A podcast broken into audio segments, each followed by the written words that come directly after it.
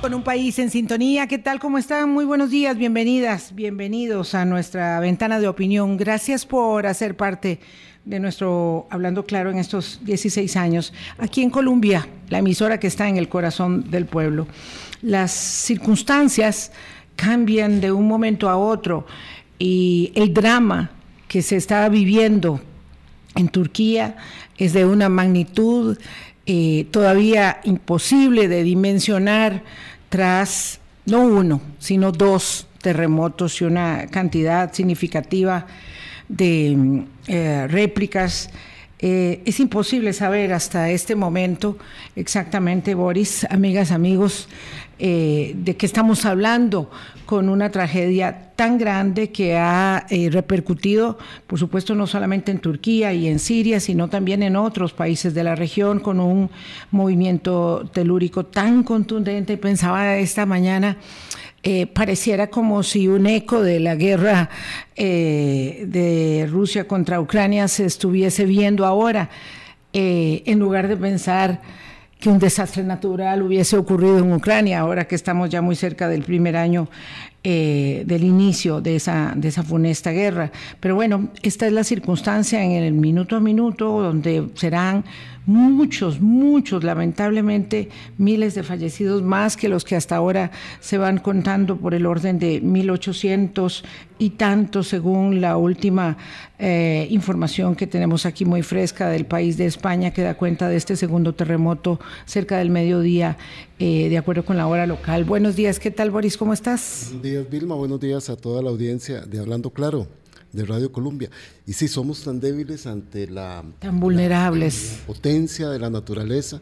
Este, un terremoto de 7,8 este segundo reportado de 7,5, más de 80 réplicas, 2.800 edificaciones derrumbadas en afectaciones en el sudeste de, Turquía y en, y en Siria, ¿verdad? Y llama la atención cómo, cómo dice eh, los cables internacionales de la parte dominada por el gobierno y sin tener información de la otra parte que está dominada no por el gobierno sirio, sino por una facción que está allí también. En el lado sirio, sí. En, del lado sirio, este, y qué complicado, porque ver uno eh, este tipo de, situaciones, saber que vivimos en una tierra tan vulnerable, que la expansión en la construcción, que la devastación que hemos hecho de las zonas boscosas, de los ríos, todo esto tiene enormes afectaciones.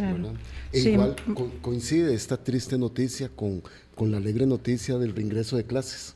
Hoy, hoy, me, hoy me costó un poco más llegar, porque tengo que pasar por tres centros educativos. La escuela Villalobos ahí en Lagunilla, cuando uno ve a los niños y a las niñas y a los padres, y aquí en la Marcelino García Flamenco, este, con un ingreso a clases que ojalá que vaya retomando los ritmos que perdimos por los años de la pandemia. Sí, le pedimos una entrevista a la señora ministra de Educación, vamos a ver si es posible conseguirla.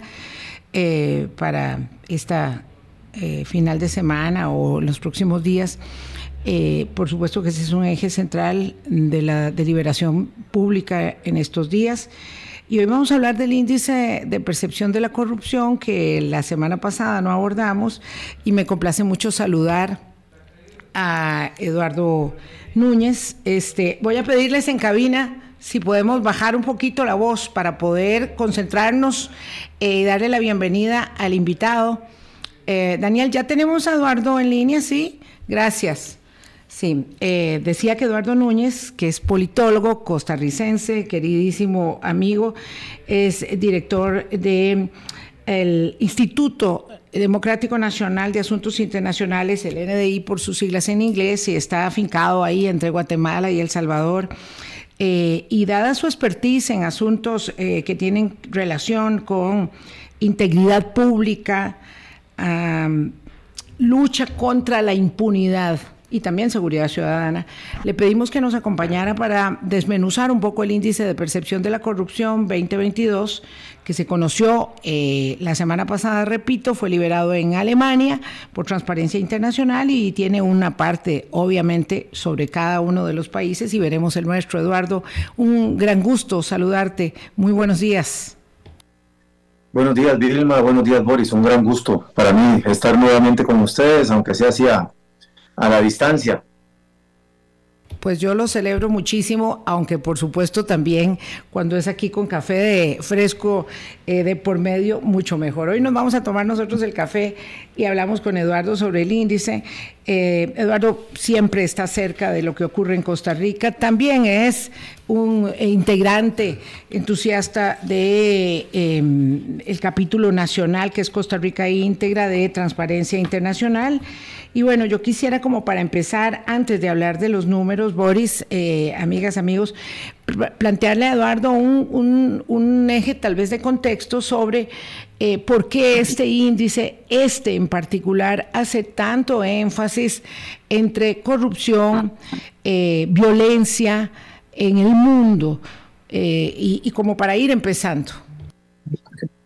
por supuesto. Y mira, uno de los, de los desafíos que tiene conversar, analizar y plantear estrategias en materia de lucha contra la corrupción es que tendemos a ver a la corrupción como un problema, digamos, relativamente aislado.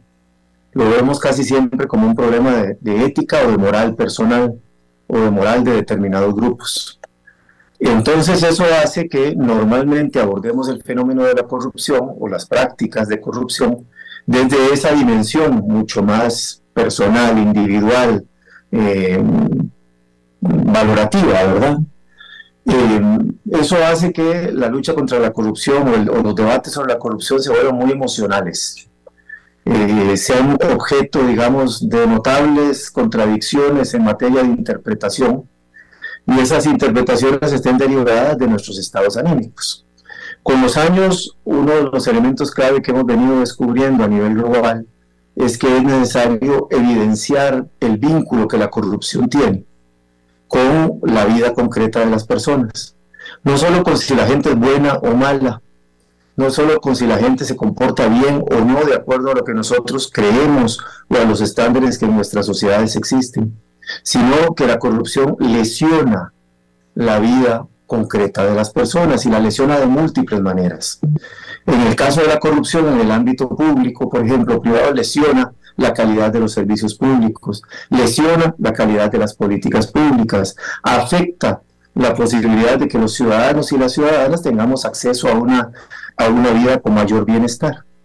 Entonces, desde la perspectiva de transparencia internacional se ha venido tratando de abordar las relaciones entre corrupción y determinados ámbitos y este año especialmente entre corrupción y violencia. La conclusión macro, la conclusión macro del informe. Nos entendemos. Gracias. Perdón, perdón porque te interrumpí. Decía que este año eh, la, la, conexión entonces está establecida entre violencia y corrupción, siendo que en otros eh, Mm, en otros avances, en otras entregas del índice, pues ha habido evidentemente otros énfasis temáticos. Eh, ¿Cuál la gran conclusión, la gran, la conclusión macro respecto de que estamos estancados y el que se estanca retrocede? Quisiera que la abordáramos, Boris. Sí, claro. Hola, Eduardo, un gran gusto saludarte y volver a tener contacto con vos. Eduardo, muy, muy interesante. Ahora puse en mi cuaderno la palabra lesiona. A mí me gustaría abordar porque en esta conclusión y en este enmarque contextual que ustedes están haciendo de violencia, ¿cuáles serían esas violencias? Para que la gente pueda entender, porque violencia no es solo guerra, no es un conflicto armado. ¿verdad? ¿Qué otros tipos de violencia, para que la gente pueda entender, está asociando el índice de percepción de la corrupción con la corrupción?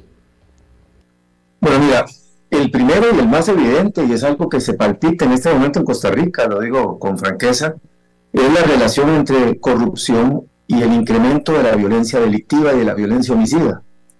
Eh, es evidente que tenemos eh, en este momento en el país un crecimiento eh, notable de los volúmenes de incidencia delictiva, particularmente del aumento de homicidios.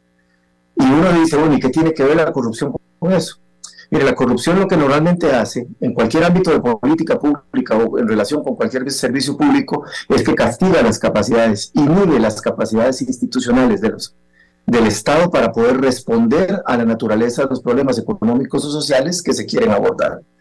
En este caso, la evidencia comparada a nivel de muchos países indica que las estructuras de corrupción, porque no solo hablamos de prácticas o de hechos de corrupción, hablamos de estructuras o de redes político-económicas de corrupción, tienden a penetrar de manera particularmente interesada las instituciones y los cuerpos de seguridad y de justicia. ¿Por qué?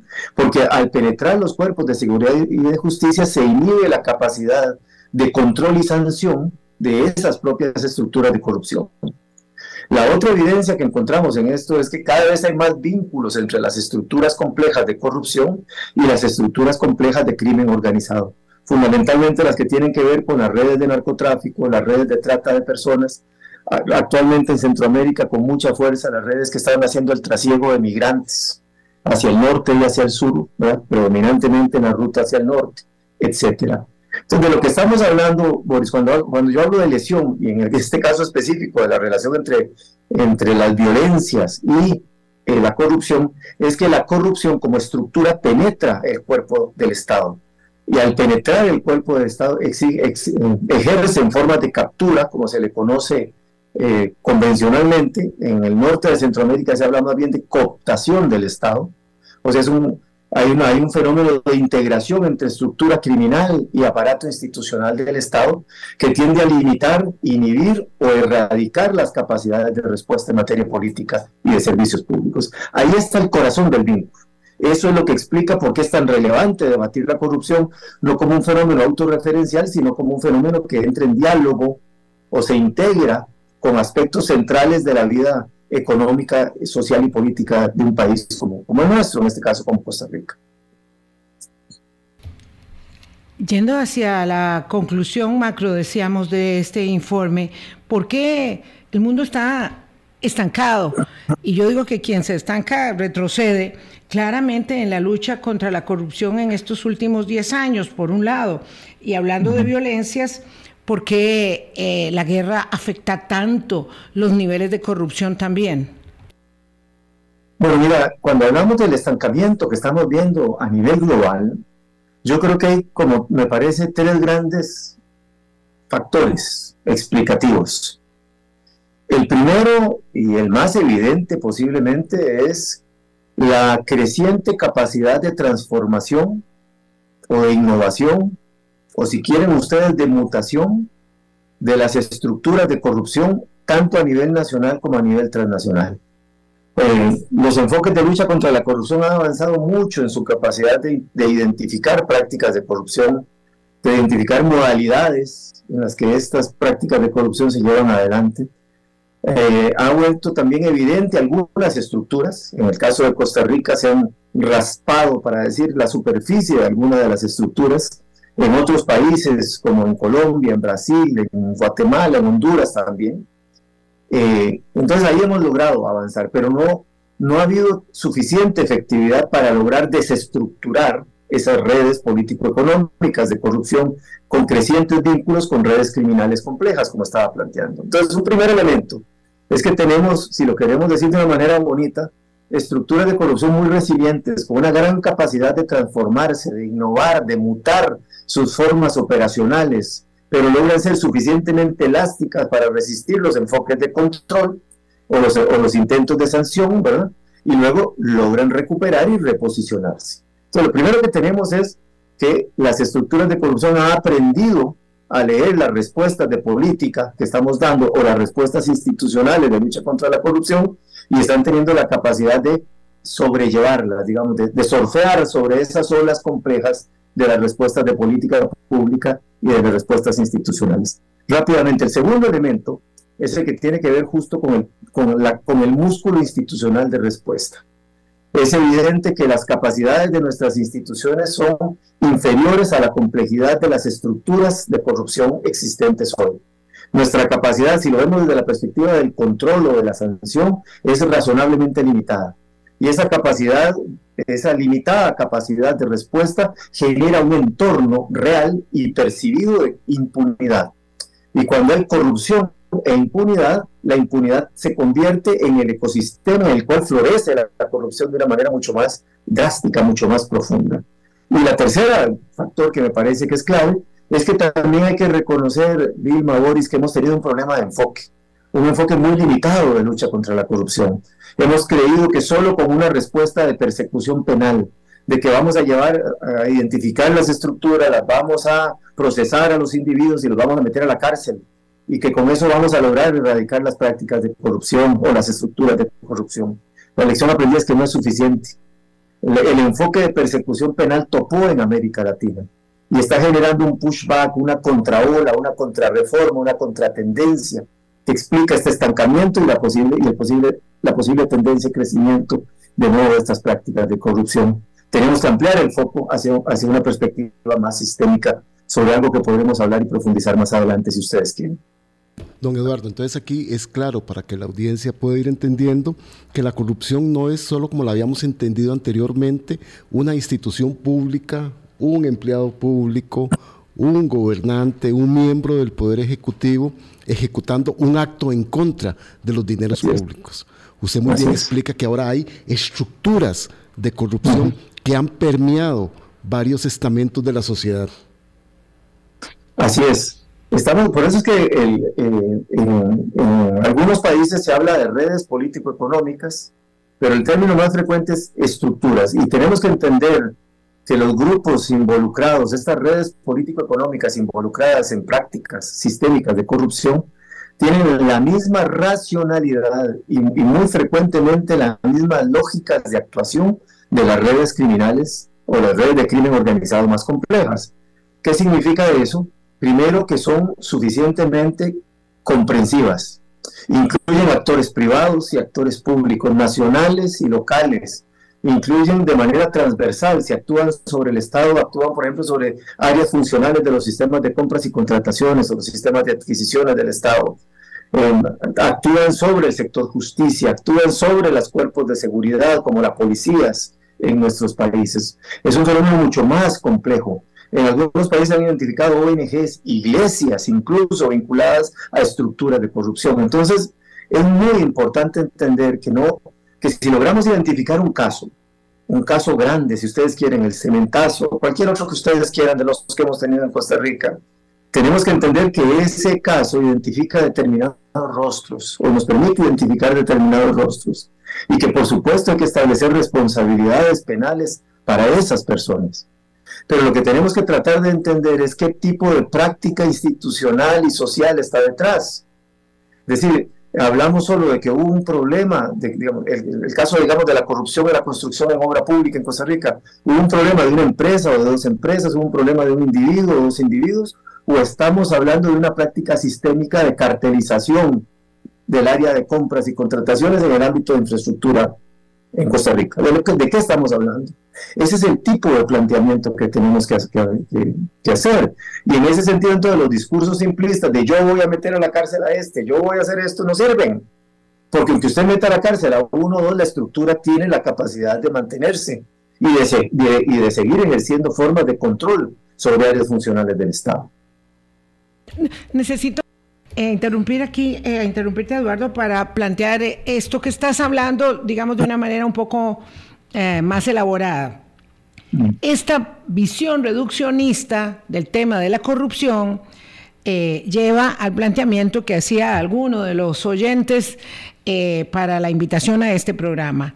Aquí el problema está en que gobernaron unos partidos muy corruptos que tienen nombre y apellido, Liberación, eh, la Unidad, el PAC, digo los que han gobernado. Pero ahora ya no gobiernan. Ahora ya no los tenemos aquí para que nos, digamos, este, incomoden la existencia. Y entonces en esa visión reduccionista decimos no, porque ahora sí vamos a tener alguien que esté muy determinado para luchar contra la corrupción y ello va a derivar en una barrida contra los mismos de siempre, para decirlo de alguna manera. ¿Esto ayuda en algo o no hace sino em, mantenernos con la cabeza dentro de la tierra?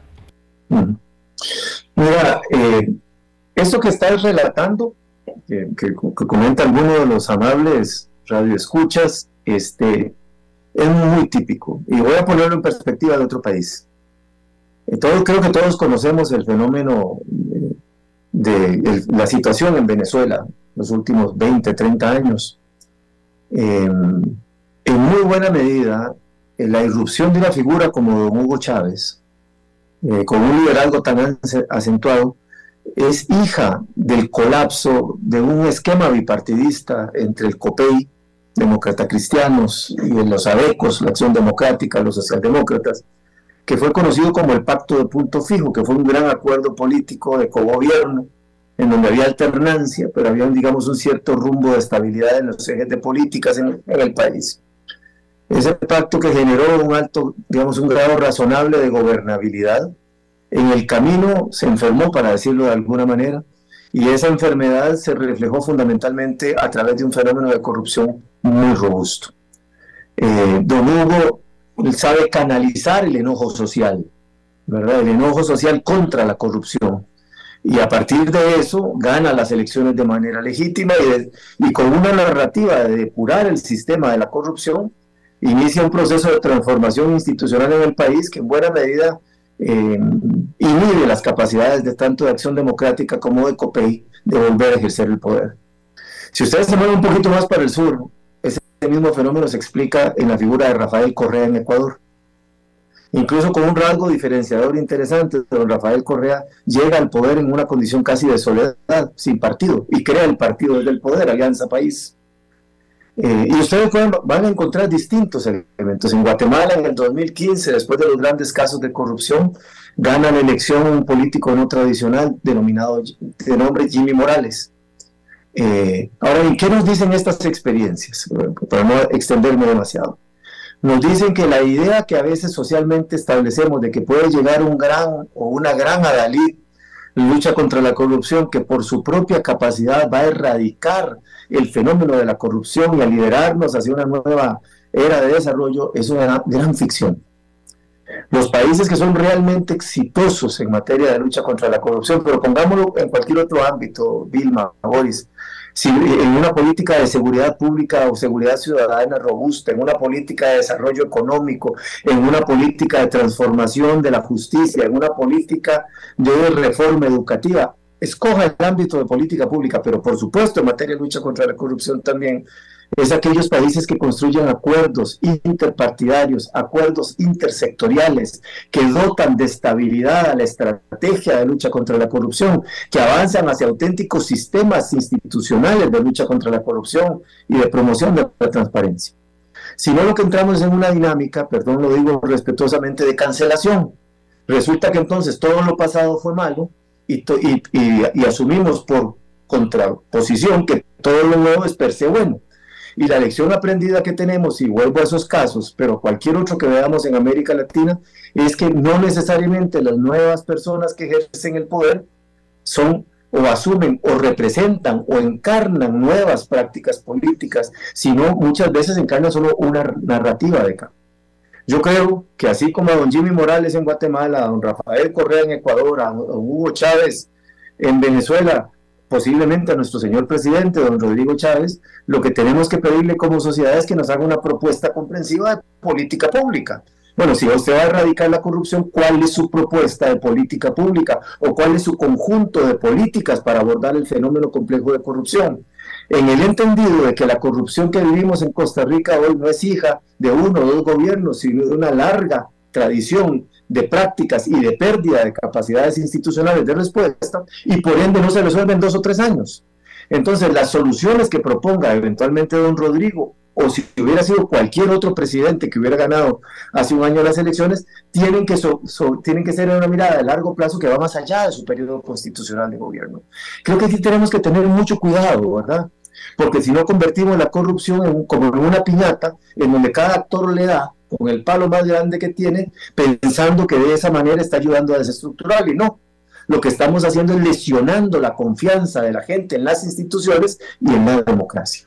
Por un lado lesionamos la confianza de la gente en las instituciones y por otro lado felices, felices en las estructuras corruptas, no importa si son del crimen organizado o de la delincuencia eh, más común y silvestre, mientras estamos eh, peleando entre nosotros mismos, como decía también un oyente, no ubicando dónde es que realmente están este, los que infringen la ley. Son las 8.25, tengo que ir a una pausa, regresamos con Eduardo Núñez. Colombia. Sintonía 827, vamos a Costa Rica y vemos el caso puntual, dado que está Eduardo llevándonos en esa deriva tan interesante y luego abrimos el foco para terminar ya con, con el índice a nivel global. Pero nada más quería apuntar, Boris, eh, Eduardo, amigas, amigos, es que Venezuela está en el lugar número 14 de 180 países en corrupción en el mundo siendo que entre eh, más eh, reducido es el número, mayor es la corrupción. Entonces, claro, Nicaragua está en el 19, Haití en el 17, Venezuela en el 14, de eso es lo que estamos hablando, ¿verdad? Pero además, qué interesante, Eduardo, solo quisiera recapitular. Sí. Este, una cosa es la narrativa contra la corrupción, que es muy fácil. Todo lo decimos de la boca para afuera. Todas las narrativas son muy fáciles, casi son muy fáciles, incendiarias como las que estamos viviendo ahora con el presidente Rodrigo Chávez. Este, pero lo que no es sostenible son las políticas que tienen que eh, atacar la corrupción. Ve, hemos visto tristemente estructuras de crimen organizado y corruptas muy bien establecidas en una ciudadela como la León 3 en La Bruca, en Limón, en San Carlos la reciente, el reciente golpe que dio la policía contra las drogas allá en Golfito, liderada por un pastor de una iglesia evangélica. Entonces, es que lo que me ha gustado, Eduardo, de tu explicación, es que tenemos que abrir el foco de la corrupción. El foco de la corrupción es mucho más amplio, ha permeado más a toda la sociedad que solo señalar a uno u otro partido que haya gobernado y decir, con eso estamos listos. Posiblemente cuando abordamos el tema de la, de la corrupción, tengamos que relacionarlo de una manera mucho más comprensiva. Y desde una perspectiva de política, con un enfoque sistémico de prevención, detección temprana, control y sanción de corrupción. Pero para poder hacer eso requerimos primero entender la naturaleza del fenómeno de la corrupción y entender que no estamos hablando solo de la corrupción de aquel que paga un soborno a un oficial de tránsito o el oficial que te lo pide, o no es, estamos hablando de que, de que paga para eh, un biombo, que es una práctica de corrupción viejísima, en el caso costarricense, eh, sino o, los que pagan para poder obtener acceso a un contrato en el ámbito de una municipalidad o en un ministerio, etcétera, ¿no? Esas son las prácticas más evidentes de lo que tradicionalmente llamamos corrupción administrativa. De lo que estamos hablando ahora es de un fenómeno de gran corrupción. Es auténticas redes eh, que tienen capacidades de acumulación, eh, tienen una lógica de extracción del beneficio económico. Son élites eh, corruptas con capacidades extractivas que castigan fundamentalmente las de por sí fatigadas capacidades de financieras de los estados en buena parte de América Latina. Buena parte de nuestro país están sumamente endeudados, tenemos problemas de cargas tributarias insuficientes frente al tamaño, a la demanda de servicios y políticas públicas, etc. No voy a, no voy a empezar a, a desviarme por esa vía.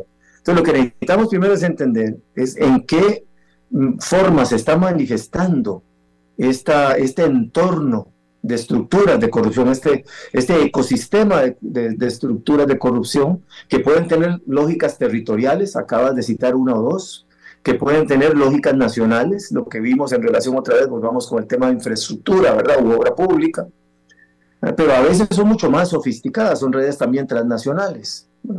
Y casi siempre cuando ustedes analizan este fenómeno de las redes complejas, van a encontrar que tienen múltiples rostros, múltiples dimensiones actúan sobre los sistemas de compras y contrataciones, actúan sobre los organismos de seguridad, sobre los organismos de justicia, tienen componentes de financiamiento de la política. Casi todos los grandes casos de corrupción, el, caso de Brecht, que es el caso de corrupción más visible, que alcanzó 14 países entre América Latina y África, tenía un fuerte componente de financiamiento político de partidos y campañas, de sin ningún tipo de afinidad ideológica, de manera genérica. Porque lo que tenemos que entender es que las estructuras de corrupción lo que hacen es extraer, por eso el, término de que son élites extractivas, con capacidades extractivas, que además privatizan beneficios públicos en función de sus intereses de acumulación económica es lo que es esencial. Entonces, si asumimos eso, entonces vamos a decir que sí, posiblemente en el gobierno del partido X o del partido Z o del partido J, que gobernó hace 30 años, hace 5 años o que está gobernando hoy, vamos a encontrar personas que pertenecen o que pueden ser vulneradas por estas estructuras de corrupción.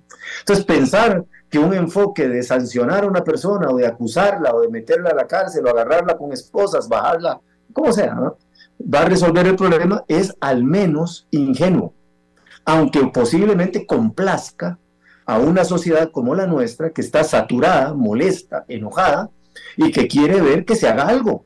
Bueno, lo que quiero decirle a, lo que quiero decirnos como costarricenses. Yo soy costarricense, que no tengo años de no vivir en mi país, lo que quiero decirnos como costarricenses es que eso no funciona. La evidencia está ahí, no funciona. Lo que funciona son políticas públicas comprensivas, en plural, no una política anticorrupción, sino un conjunto de políticas. Por ejemplo, nada es tan poderoso para combatir la corrupción como una buena reforma político-institucional que haga las instituciones que funcionen. Nada es tan poderoso como una buena reforma político-institucional. En Costa Rica no hemos tenido reformas político-institucionales robustas, no sé desde hace cuánto, 20 años o no sé cuánto.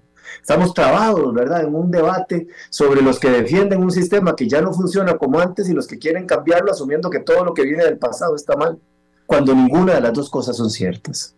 Entonces, yo creo que ahí es donde tenemos que, que tratar de traer el debate y por ende entonces no sirve la lógica de acusación mutua, sino decir, bueno, venga, los que realmente creemos que la corrupción está eh, mimetizándose en la sociedad y en el Estado costarricense, que la está penetrando con un grado de profundidad que en algún momento de nuestra vida social y política puede volverse irreversible, como hemos visto en otros países, tenemos que construir un acuerdo para recuperar esa institucionalidad y para recuperarnos como sociedad, conciliando una política o un conjunto de políticas de largo plazo.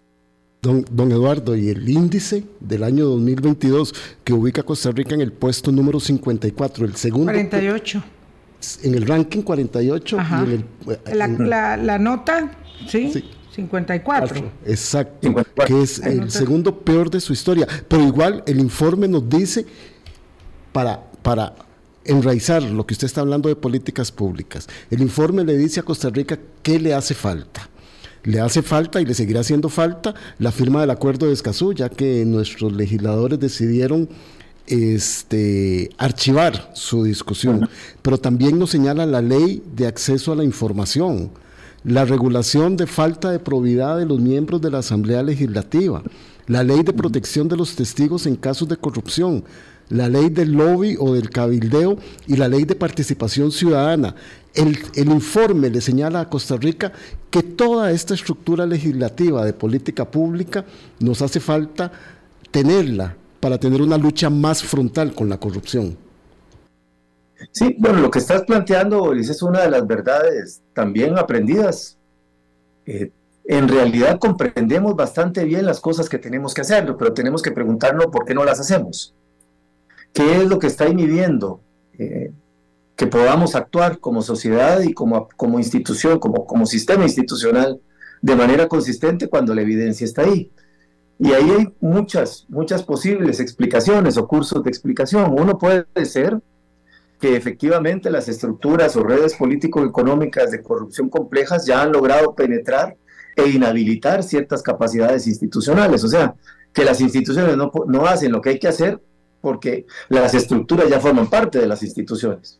Y cuando hablo de instituciones hablo de, puede ser la Asamblea Legislativa, el Congreso en otros países como se le conoce, puede ser el Ejecutivo, puede ser la justicia, puede ser los partidos políticos, no sé. Es una posibilidad que tenemos también que, hacer un ejercicio de revisión. Puede ser también porque hemos convertido el tema de la corrupción en en un objeto de debate, si ustedes me permiten, de baja calidad. Hemos convertido a la corrupción en un recurso para polarizar. Es un recurso que nos permite dividir entre buenos y malos, en donde casi siempre el bueno siempre va a ser yo y el malo va a ser cualquier otro que piense distinto a como yo pienso. En este contexto de política altamente contaminada, eh, de, sociedades y, políticas profundamente polarizadas, la corrupción es un factor que nos permite crear esas narrativas de buenos y malos, cajas de resonancia. Yo solo escucho lo que quiero, lo que quiero escuchar o lo que ratifica mis percepciones. Entonces, si mi percepción es que lo corrupto es lo viejo, entonces me subo al carro de lo que digan lo nuevo. O si mi percepción es que lo corrupto es la política, entonces me salgo de la política y creo que lo privado es lo que me explico. Vamos creando eh, compartimientos estancos política y socialmente. Y esos compartimientos estancos generan entonces que se adelgacen los centros políticos. Lo que necesita la democracia son centros políticos plurales en donde confluyamos los que pensamos distinto, conservadores y liberales, socialdemócratas y demócratas cristianos, lo que ustedes quieran, ¿verdad?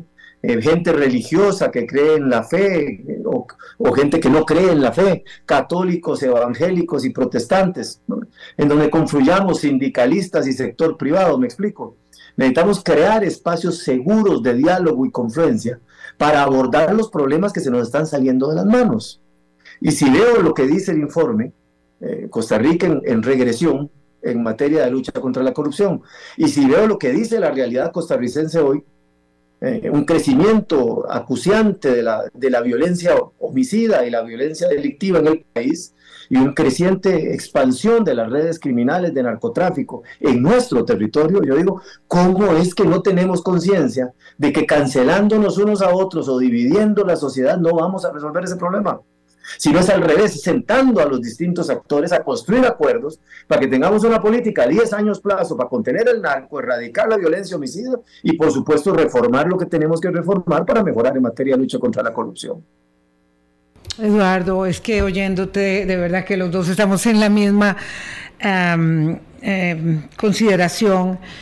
Claro que lo que estás planteando es de absoluto sentido común y suena más bien a una utopía respecto del desencuentro permanente en el que vivimos hoy, porque lo que planteas para abordar con inteligencia, racionalidad y ojalá eficacia, eficiencia, el tema de la corrupción no sirve para todo, para la política sanitaria, para eh, el mejoramiento de la competitividad del país, para el desempeño medioambiental, en fin, para todo. Pero estamos en el momento de la política de la cancelación, de la cultura de la cancelación, y eso nos lleva, digamos, a, minimizar, a desdeñar. A mí realmente me dejó, eh, mm, digamos, perpleja la reacción del señor presidente de la República.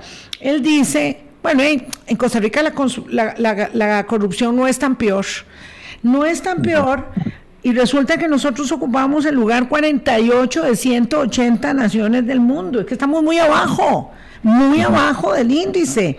Es decir, nosotros estamos más cerca de Brasil con 38, y más cerca, más cerca de Rusia, que tiene 28, eh, por supuesto que estamos... 33. Eh, sí, estamos más cerca de esos países que de Irlanda, que es todo un fenómeno eh, del desarrollo, que tiene 77 puntos, ¿verdad? Ni qué decir de los escandinavos, que siempre son los que llevan la, la delantera en estos índices. Entonces, lo que tenemos en esta cancelación permanente, ¿verdad? Es la capacidad enorme para desviar la atención de todos los temas sustantivos. En el caso nuestro, además, se agrega uno de los problemas más acuciantes para las democracias eh, occidentales eh, y para el mundo entero, me imagino yo, que es el tema del financiamiento electoral y la penetración de estructuras que hacen que un muchacho de 25 años sea el portador de un cheque de cientos de millones de colones para una campaña electoral que, pues, que evidentemente se lo dieron para que lo entregara eh, y que hace parte de algo que se ve muy, muy eh, maloliente, que se siente muy maloliente, pero que todo hace parte de esta olla. Sí, bueno, como te decía, ahora que agregas este último elemento, eh, todos, bueno, no todos, pero una muy buena parte de los grandes casos de corrupción que hemos identificado en América Latina en los últimos 20 años, tienen un fuerte componente de financiamiento político. Y es que, mire, si hay una cosa que es, eh, que es clara, es que eh, el derecho de picaporte que da, como llaman en algunos países, eh, acceder a las personas que van a ejercer el poder público en una alcaldía, en una diputación o en, una, o en la presidencia de la República, en Costa Rica o en cualquier otro país, es considerado un haber en términos de oportunidades, no solo de ejercer influencia, sino en términos de oportunidades económicas. Como digo, volvamos sobre, sobre el punto. Las estructuras de corrupción lo que quieren es extraer beneficio económico. Ese es, el, ese es el elemento. Son estructuras de interés económico. Buscan extraer para su beneficio, para el beneficio de su grupo de su, o de su red. En ese sentido, entonces, también ha sido evidente la necesidad de reformar los regímenes de financiamiento político. Y en Costa Rica tenemos un larguísimo debate desde hace años sobre cómo reformar.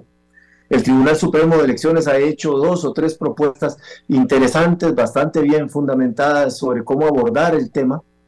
Ciertamente ha puesto un poco más de énfasis en el tema de, generar equidad en las condiciones de financiamiento, dado que nuestro sistema de deuda política genera una condición de inequidad eh, muy evidente, ¿verdad?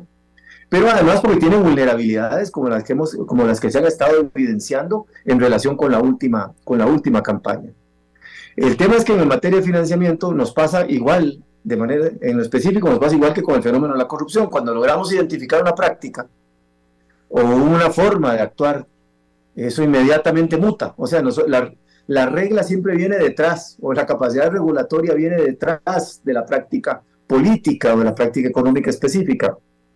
Entonces, eh, vamos a ver que necesitamos básicamente normas robustas que equilibren enfoques de control y enfoques de transparencia. Necesitamos órganos de control robustos, no solo un Tribunal Supremo de Elecciones fuerte, sino también un sistema interinstitucional que intercambie información para prevenir que este tipo de prácticas como las que hemos visto se puedan reproducir en el futuro. Pero también necesitamos fundamentalmente que los partidos entiendan que necesitan mecanismos de autorregulación suficientemente efectivos. Porque cuando un partido permite la penetración de grupos criminales, ya sean de corrupción o de crimen organizado, cuando un partido o un candidato o una candidata acepta conscientemente que se utilicen formas de financiamiento de carácter ilegal o ilícito, está aceptando en sí mismo o reconociendo que puede entrar a formar parte de una estructura o verse vulnerable frente a una estructura de corrupción. O sea, está condicionando, para decir de alguna manera, su ejercicio, digamos, de representación política. Y yo creo que eso es fundamental entenderlo. Y lo que tenemos que entender como sociedad es que tenemos que mejorar nuestra demanda política, nuestra, nuestra demanda, en el sentido de decir, mire, si una persona se financia, un partido se financia de una manera ilícita, para poder acceder al poder, eso significa entonces, o sea, ¿de dónde sacamos que puede tener comportamientos diferentes a la hora de ejercer el poder? Eso lo vemos a lo largo y ancho de América Latina.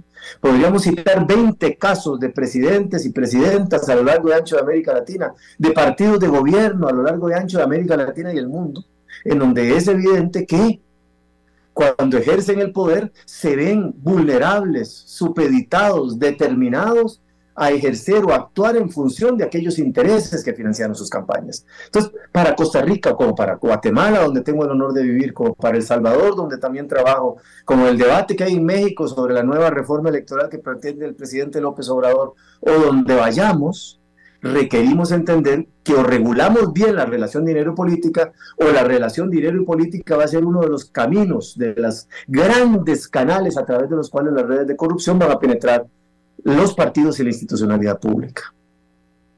Don Eduardo, qué interesante esto que usted está diciendo, porque es una enorme paradoja. O sea, alguien, un partido político, una persona aspira al poder a través de un proceso electoral.